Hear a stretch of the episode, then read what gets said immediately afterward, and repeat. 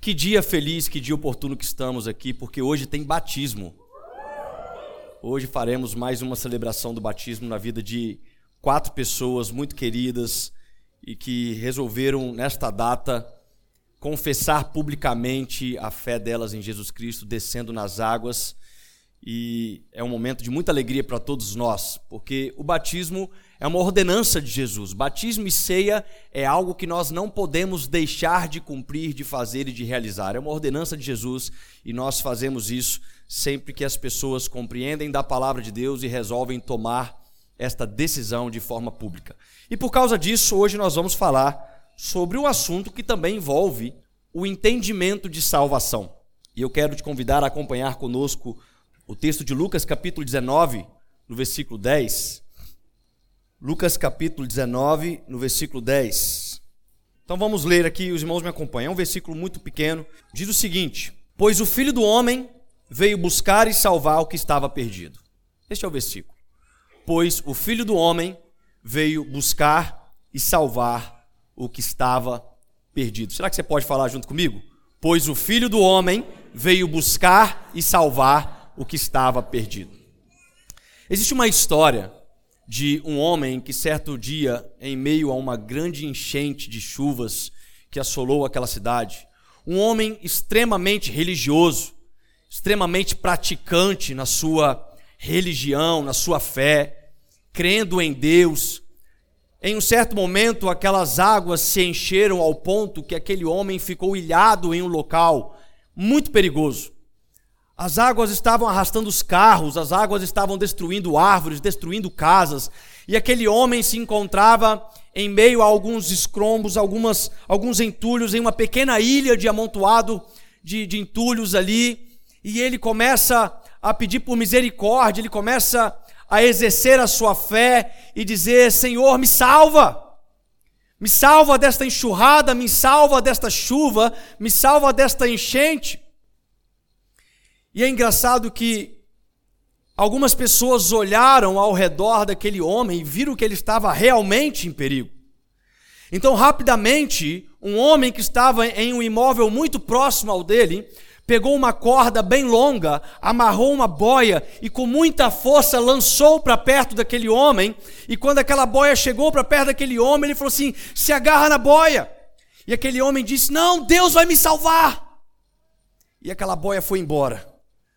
Logo depois, uma lancha do corpo de bombeiro chega perto, controlando ali naquela correnteza, e fala: entra na lancha. E aquele homem extremamente religioso diz: Não, eu orei a Deus, Deus vai me salvar.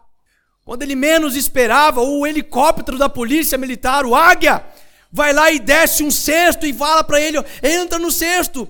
E ele fala: Não, eu creio, Deus vai me salvar. E as águas subiram e levaram aquele homem embora e aquele homem morreu.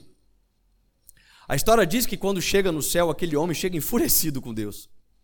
E fala: Deus, não é possível. Eu pratiquei a minha fé na minha religião a vida inteira. Eu ia na igreja todos os domingos, eu participava das programações, eu fazia de tudo. E na hora que eu mais precisei de salvação, o Senhor não me ouviu e Deus falou assim: preciso parar com isso.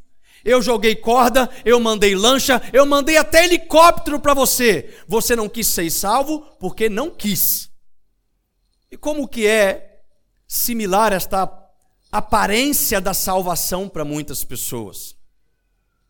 Ainda nos dias de hoje, em épocas de chuvas, onde muitas cidades do nosso estado, do nosso país, são assoladas com grandes enchentes, e muitas das vezes o corpo de bombeiro, a defesa civil vão em até alguns lugares e falam: olha, saia desta casa, essa casa está em perigo. Saia deste local, não fique aqui, esse negócio vai desabar. Né? Então eles dão alguns avisos e essas pessoas, elas não compreendem muitas das vezes o que, que é a aparência da salvação. E é exatamente isso que eu quero fazer tema do sermão desta noite. A aparência da salvação. Como que verdadeiramente se parece a salvação? Como que eu posso ter certeza que eu sou salvo? Quando que eu tenho certeza que eu não corro o risco de ser novamente assolado pela chuva destruidora do pecado que nos leva até a morte. E essas perguntas, elas são perguntas que eu vou usar como base da comparação desta mensagem de hoje, para a gente entender sobre os planos e as estratégias de Deus para salvar o homem.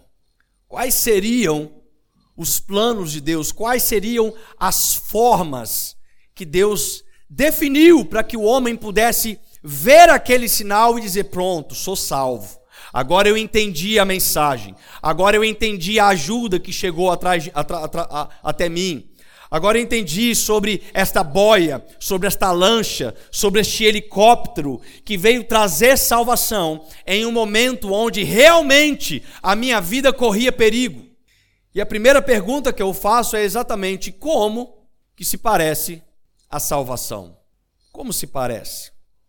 E eu penso, irmãos, que uma boa tentativa de conceituar esta resposta é que a salvação ela é o ato sobrenatural da fé em Jesus, alinhado com o ato natural do homem.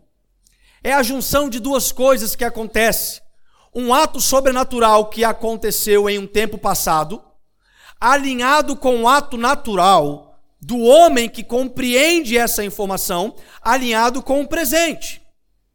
E isso pode parecer uma frase confusa, mas na verdade, isso é um escape natural da nossa mente por não entender de fato o que seria esse favor imerecido da graça. O que seria esse favor imerecido da graça? A nossa mente ela não consegue entender, por exemplo, quando a gente lê Efésios 2, versículo 8 e 9, que diz: porque pela graça sois salvos mediante a fé. E isso não vem de vós, é dom de Deus, não pelas obras, para que ninguém se glorie. E quando a gente lê esse texto, a gente se pergunta, então peraí, quer dizer que o ato da salvação nem mesmo vem de mim, apesar de ter uma influência natural da minha parte. Quer dizer que o ato da salvação não é pelas obras, Quer dizer que o ato da salvação, ela não, não pode ser colocada em uma comparação para que não haja merecimento mais para um do que para outro. A nossa mente, ela fica o tempo inteiro se perguntando: como que eu posso então fazer hoje para ser salvo? Ao invés de fazermos a pergunta: o que que Jesus fez ontem para que eu fosse salvo? O que que Jesus fez na cruz para que eu fosse salvo? O que, que o Pai fez junto com o Pai, o Filho e o Espírito Santo no, na eternidade de todas as coisas para que eu fosse salvo? O que é o plano de salvação de Deus? Mas ao contrário disso, muitas das vezes nós erramos como atitudes. Eu preciso ir na igreja domingo, porque se eu não for na igreja domingo, na segunda-feira, se eu morrer, eu não estou salvo.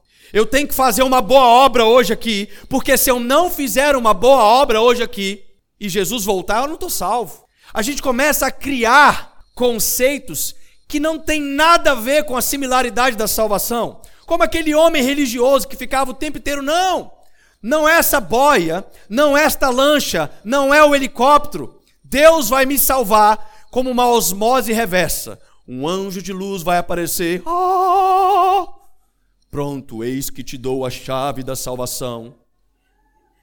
Irmão, salvação não está vinculada com uma experiência metafísica. Não, é, é, não, não que ela não possa acontecer para algumas pessoas, mas a aparência da salvação ela está vinculada com uma atitude sobrenatural que Deus fez, alinhada com uma atitude natural que o homem faz, crer. Crer naquilo que Jesus fez. Mas a normalidade humana, ela sempre quer fazer a salvação como um ato religioso, como um ato cansativo, para que se possa obter a salvação. Porque como ser salvo se nós estávamos ilhados em um mar de pecados, simplesmente porque cremos que Jesus é nosso Senhor e Salvador? Não, pastor, tem que ter algo mais. Me dá um documento. Me dá um, uma certidão de salvação do céu. Faz um troço para eu dar um envelopezinho com dinheiro dentro para falar que eu fui salvo.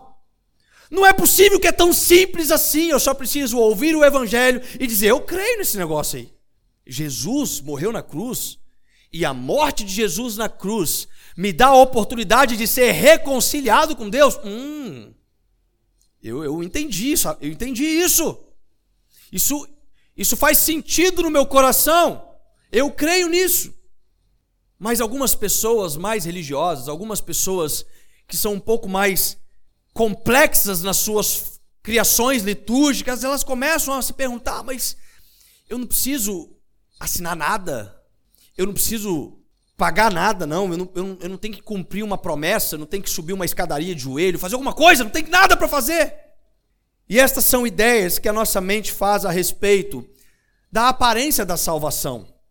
Ideias tipo, se não acontecer algo extremamente sobrenatural na minha vida, para ter aparência da salvação, eu não posso entender então o que é salvação.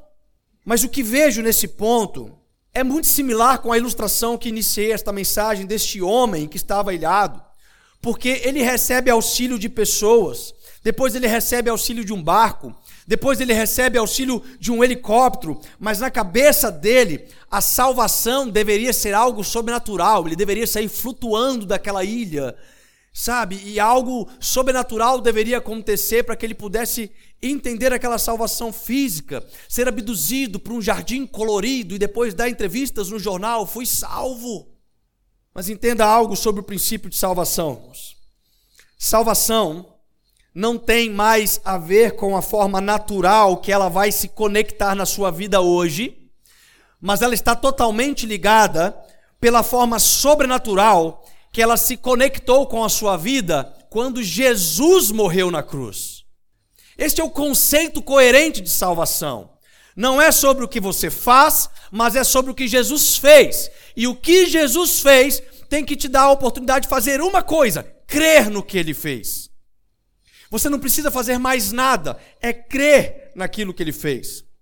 O texto de João 3, versículo 16 diz que Deus amou o mundo de tal maneira que deu seu filho unigênito para que todo aquele que nele crê não pereça, mas tenha vida eterna. A única atitude natural que o homem precisa fazer para ser salvo é crer. É só isso. A gente que complica, a gente que dificulta. A igreja, com as suas liturgias mirabolantes, com as suas ideias que foram criadas nos últimos dois mil anos, dificulta a vida do sujeito que creu em Jesus. Só que ele fala assim agora, não, mas agora você vai ter que pagar uma promessa aqui, porque senão você vai para o purgatório. Tem que comprar uma indulgência. Tem que fazer isso. Tem que fazer aquilo. oh, arranca essa barba. Deus não gosta de barba. Deus não gosta de barba. Arranca isso, não é coisa de Deus. Por que, que ele deixa crescer? Arranca isso da sua cara. Então são coisas que a gente vai criando, mas a palavra, ela é muito objetiva. Ainda ali em Romanos capítulo 10, versículo 9, Paulo fala: "Se você confessar com sua boca que Jesus é Senhor e crer em seu coração que Deus o ressuscitou dentre os mortos, será salvo." Então, como se parece salvação? Não significa que você tem que estar mal financeiramente. Não significa que você tem que estar enfermo não significa que você tem que estar numa situação complexa na sua família, no seu casamento. Salvação não tem a ver com isso. Salvação, da nossa parte, é crer de forma natural sobre uma atitude sobrenatural que Deus fez. Se manifestou em forma de homem, viveu uma vida sem pecados e morreu com morte de cruz, sendo obediente até a morte com morte de cruz, para que nós então pudéssemos ser reconciliados a Deus. Então a gente faz uma segunda pergunta. Quando que eu posso ter certeza então que eu estou salvo? Se eu criei, como que eu posso ter certeza que eu estou salvo? E diferente da sensação do exemplo citado sobre salvação, com a ilustração de um homem que estava ilhado, onde uma vez que ele fosse salvo ali, ele perceberia a mudança de ambiente externo. O que, que aquele homem estava esperando? Ele estava esperando que num piscar de olhos ele saísse daquela ilha e aparecesse em um local onde ele sentisse firmeza, onde ele pudesse ver uma diferença de cenário. E é aí que muitas pessoas começam a se confundir, porque a expectativa que se cria sobre salvação, de uma forma talvez errada, é uma expectativa para o agora. Deus me salvou. Tem que ser agora. A gente cria como se fosse, imagine você a deriva no mar. Tá lá você a deriva no mar, segurando um pedacinho de isopor. Cinco dias, irmão, boiando no mar. Você fala assim: Deus, eu preciso de uma salvação, eu preciso ser salvo. Aí aparece um navio enorme, aquele navio vai lá e te resgata. Quando você pisa naquele, naquele navio, quando você sente que você não está mais na água, você tem uma sensação de que foi salvo, não é verdade? Mas quem disse que aquele navio não pode afundar no meio do caminho ainda? Quem disse? Então a, a, sensação de salvação não pode ser como uma mudança de ambiente externo, está errado. Estou vivendo uma crise financeira, vou na igreja, chego na igreja, escuto o evangelho, tomo uma decisão. Eu creio que Jesus pode me salvar. Chega no dia seguinte, sua situação financeira está pior. Você fala, não é possível, será que Deus não me salvou? Mas a salvação que está proposta para você não é para que você mude a sua situação financeira. A situação que está proposta para você não é para que o seu casamento seja restaurado. A situação de, a, a, que está proposta para você de salvação não é para que a sua enfermidade seja curada. Ainda que Deus faça todas essas coisas, irmãos. Deus cura, Deus restitui famílias, Deus prospera, mas o propósito de Deus para você não é ser rico e ir para o inferno. Não é ter saúde e ir para o inferno é crer em Jesus como seu Senhor e Salvador, para que, ainda que a morte te alcance neste tempo de vida, você ressuscite no último dia e viva com Ele toda a eternidade. Esta é a promessa de salvação, esse é o conceito de salvação que nós temos. Então o que eu quero dizer é que certeza de salvação, ela não pode ser validada pela mudança das circunstâncias externas ao nosso redor, e sim pela certeza das, das mudanças das circunstâncias internas em nós. O meu cenário continua caótico, mas quando eu tomei a decisão de crer em Jesus, existe paz dentro de mim agora. Até ontem eu tinha medo de morrer por causa daquela enfermidade, mas hoje eu sinto paz em Jesus, porque ainda que a enfermidade me mate, ela não pode me vencer na vida eterna. Então a, a, aparência da salvação, ela está vinculada com um arder interno, com uma paz de espírito, com uma confirmação que Deus nos cela. E é isso que vai falar em, em João capítulo 5, versículo 24. Eu asseguro quem ouve a minha palavra e crê naquele que me enviou, tem a vida eterna e não será condenado, mas já passou da morte para a vida. Essa é a aparência de salvação, irmãos. Quem crê, quem ouve a palavra e crê, tem a vida eterna. Ele vai passar da morte para a vida. Isso quer dizer que nós vamos morrer, porque lá em Hebreus 9, 27 está confirmado: ao homem está ordenado morrer uma só vez então eu gosto sempre de lembrar, irmãos, em nome de Jesus você vai morrer. espero que seja antes de mim. Se você acha que você não vai morrer nesse corpo físico, é uma, é uma ilusão. Nós vamos morrer. Está ordenado ao homem morrer. A não ser que nós estejamos vivos na segunda vinda de Cristo. E aí seremos arrebatados para recebermos os corpos glorificados. Caso contrário, nós vamos morrer. Então a morte não é algo que a gente consiga fugir nesta terra. Tem um dia marcado para cada um de nós. Agora, a certeza da salvação não me faz temer a morte. Por quê? Porque a morte, ela é algo simplesmente passageiro, porque à medida que eu, crie, que eu creio em Jesus, eu já passei da morte para a vida. Então, este sentimento de não estar mais condenado à morte eterna é o que nos garante essa salvação.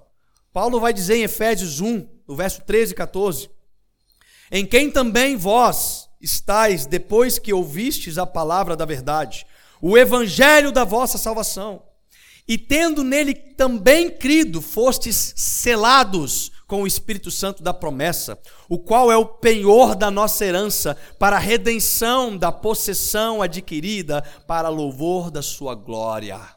Existe algo que é marcado em nós no momento em que nós cremos.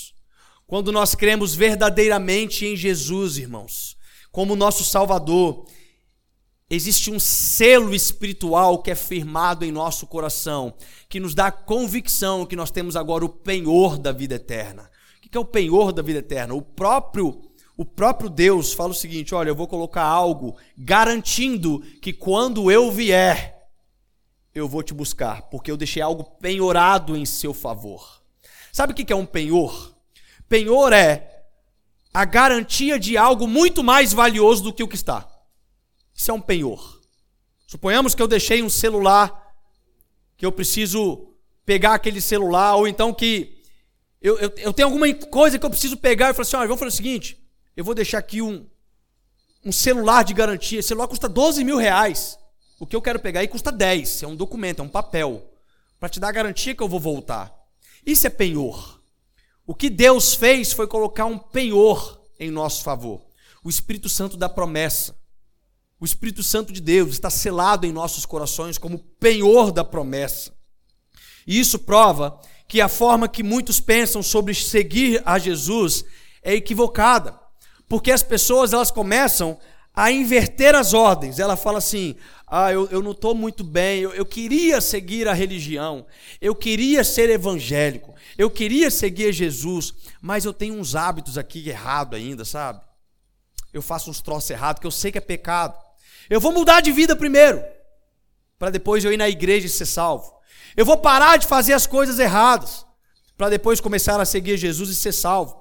Ela começa a inverter as ordens. Ela quer dizer o seguinte: eu vou fazer as boas obras primeiro, para depois eu ser salvo. Sendo que, na verdade, o Evangelho ensina o que para gente? Vocês vão ser salvos para então fazer as boas obras.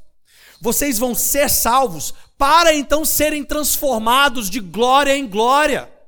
Então preste bem atenção. O cenário externo, ele jamais poderá te encorajar a uma decisão de fé em Jesus. Mas a decisão de fé em Jesus sempre vai te encorajar a tomar uma mudança para modificar o teu cenário externo. Quando você crê em Jesus, você fala: olha, agora que eu creio em Jesus, agora que eu tenho o selo da salvação, eu acho que eu preciso mudar isso. Isso não é uma atitude de quem serve a Jesus. Isso não é uma atitude de quem obedece aos ensinos de Jesus. Isso não é uma atitude de quem ama Jesus. E aí você começa a ser transformado mediante ao entendimento da palavra de Deus. Isso remete a um novo nascimento. Receber a Jesus é nascer novamente, não de um corpo físico, mas nascer novamente do espírito. É nascer novamente. Novamente. Isso é receber a Jesus. É ganhar uma nova mentalidade.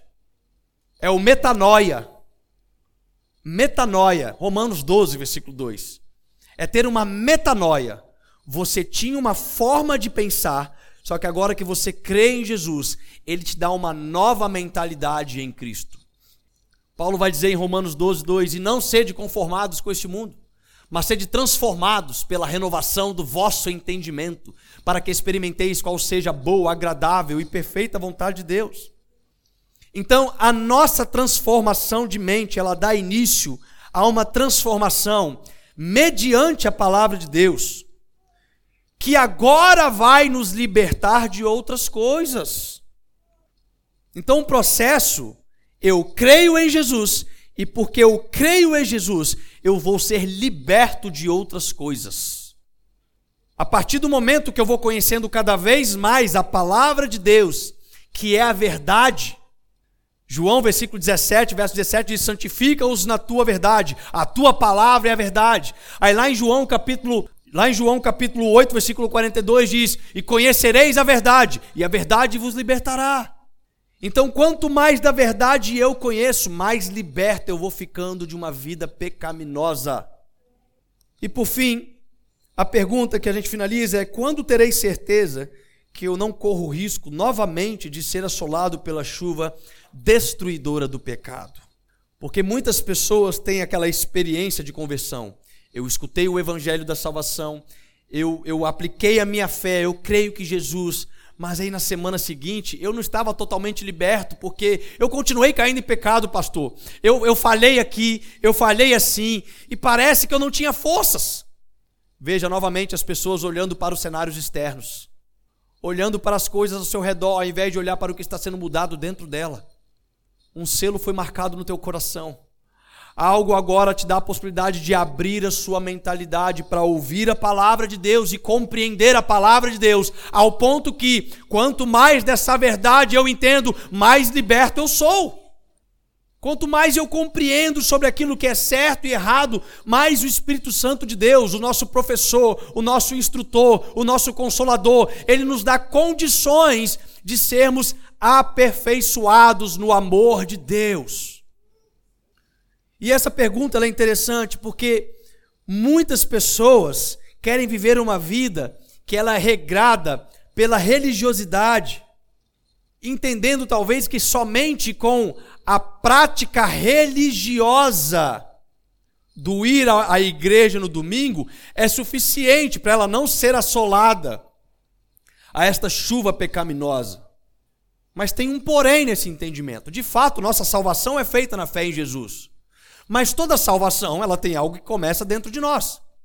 E isso que começa dentro de nós é maior do que qualquer outra força de vontade que a gente possa exercer, ainda que o nosso corpo queira nos dominar para a prática do pecado. Paulo vai dizer: o bem que eu quero fazer, eu não faço, e o mal que eu não quero fazer, eu acabo cometendo. Em outras palavras, Paulo está falando assim: eu queria manter uma vida de leitura diária da palavra de Deus, eu queria manter uma vida de busca contínua, mas o que eu acabo fazendo é cometendo um pecado, é cometendo um deslize na carne, o que eu acabo fazendo são coisas que eu não quero fazer. Mas lá no capítulo 8 de Romanos, no verso 1, ele vai lembrar: portanto, não há mais condenação para os que estão em Cristo Jesus. Ah, pastor, então tá fácil. Eu aceito a Jesus, eu me batizo nas águas e vivo minha vida normal. Não. Não tem nada a ver com isso, porque a transformação, ela deve começar de dentro para fora. O entendimento de que uma vez que fomos resgatados em Cristo Jesus deste lamaçal de pecados, ele que pecados que destruíram as nossas casas, pecados que destruíram o nosso ambiente familiar, pecados que destruíram a nossa vida financeira. Eles precisam agora ser reconstruídos a partir de uma nova mentalidade em Cristo. Só que essa reconstrução, irmãos, ela não é feita no mesmo local em que a chuva destruiu anteriormente. Porque Jesus ele vai te ensinar agora como se transformar em um homem prudente a partir da palavra. Mateus 7, 24, 25. Portanto, quem ouve estas minhas palavras e as pratica é como um homem prudente que construiu a sua casa sobre a rocha. Caiu a chuva, transbordaram os rios, sopraram os ventos e deram contra aquela casa, e ela não caiu, porque tinha seus alicerces na rocha. Então, se durante uma vida pecaminosa, sem crer em Jesus, eu construí os meus fundamentos em um local onde a chuva de pecados me destruiu, agora, a partir de uma nova mentalidade em Cristo, eu vou construir aonde? Na rocha, na palavra de Deus. Porque quando vierem as chuvas, quando vierem os fortes ventos, quando transbordarem os rios, eu não serei mais abalado. Então, como que nós teremos certeza a partir do momento que ouvimos e praticamos a palavra de Deus. Essa é a certeza. Não tem a ver com vir à igreja, apesar de também ser uma consequência. Não tem a ver com fazer boas caridades na rua com pessoas necessitadas, apesar de ser importante. Tem a ver com entender o evangelho de forma total e praticar aquilo que a Bíblia nos ensina. 1 João capítulo 2, verso 4, 5. Aquele que diz, eu conheço, e não guarda os seus mandamentos é mentiroso, e nele não está a verdade. Mas qualquer que guarda a sua palavra, o amor de Deus está nele verdadeiramente aperfeiçoado. Nisto conhecemos que estamos nele. Então, como que eu tenho certeza que o Espírito de Deus está selado em mim? Como que eu tenho certeza que a minha atitude de fé, quando eu creio em Jesus, me garante a salvação como penhor? Quando que isso acontece? João responde. Quando você guarda os mandamentos e pratica os mandamentos. Isso quer dizer que o amor de Deus está verdadeiramente sendo aperfeiçoado na sua vida. Isso significa que mesmo depois de salvos, nós seremos novamente alcançados por chuvas, por conflitos, por problemas, só que não seremos mais destruídos por elas. Estaremos fundados em uma rocha que não se abala. Isso significa que o pecado ele não vai mais poder te acusar, porque você não mais vive em prol do pecado, você vive uma vida de novidade em Cristo, sendo aperfeiçoado no amor de Deus. Então, como que parece a salvação para você, irmãos? Talvez hoje a salvação para você se pareça exatamente como este momento, este cenário, esta igreja, esta palavra entrando nos teus ouvidos como um helicóptero que está chegando pela última vez para te dar a oportunidade de dizer: Eu confesso Jesus como meu Senhor e Salvador. Eu entendi o Evangelho. Era isso, eu só precisava crer. Eu achava que eu tinha que parar de fazer todas as coisas erradas primeiro. Mas agora eu só preciso crer em Jesus e Ele, através da palavra, através de um discipulado, vai me ensinar a abandonar as práticas pecaminosas, a viver conforme a palavra do Evangelho. Sim, é isso, irmãos. Eu não sei qual que é a aparência da salvação para você, mas eu tenho convicção que para muitas pessoas aqui hoje, esta é a aparência que está proposta para você. Talvez Deus já te mandou corda. Talvez Deus já te mandou lancha. E por última oportunidade, Ele está te mandando um helicóptero de uma forma tão explícita que é impossível abandonar a oportunidade de se agarrar nesta mensagem e confessar a Jesus como seu único e suficiente Salvador. E é isso que hoje, como confirmação de quatro pessoas que estão aqui no nosso meio, que vão confirmar a sua atitude, que creram em Deus de forma pública, obedecendo uma ordenança de Jesus. Marco 16 diz: Todo aquele que crer e for batizado será salvo. O batismo não é para salvação. O batismo é para aqueles que foram salvos. É uma confirmação pública de fé. Eu creio que Jesus me salvou e eu vou cumprir uma ordenança de ser batizado nas águas, crendo que assim como eu mergulho e volto das águas, eu também vou morrer, mas ressuscitarei com ele no último dia. No versículo de Marcos 16, ele continua dizendo: Pregai o evangelho a todo aquele que crê, batizando os que creram e ensinando-os a viver na palavra. Primeira pessoa crê, ela se batiza e então ela é ensinada a viver na palavra.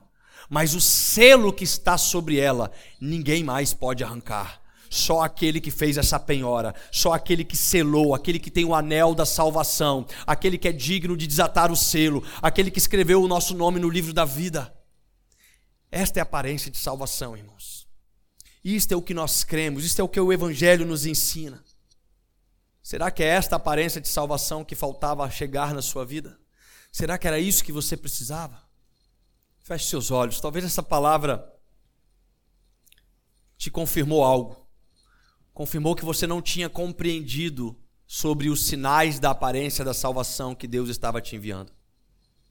Mas hoje é um dia que Ele quer te confirmar, hoje é um dia que Ele está sacudindo essas informações no teu, no teu ouvido. Ele quer fazer com que você possa confessar a Jesus como seu Senhor e Salvador, porque Ele quer transformar a sua vida de dentro para fora.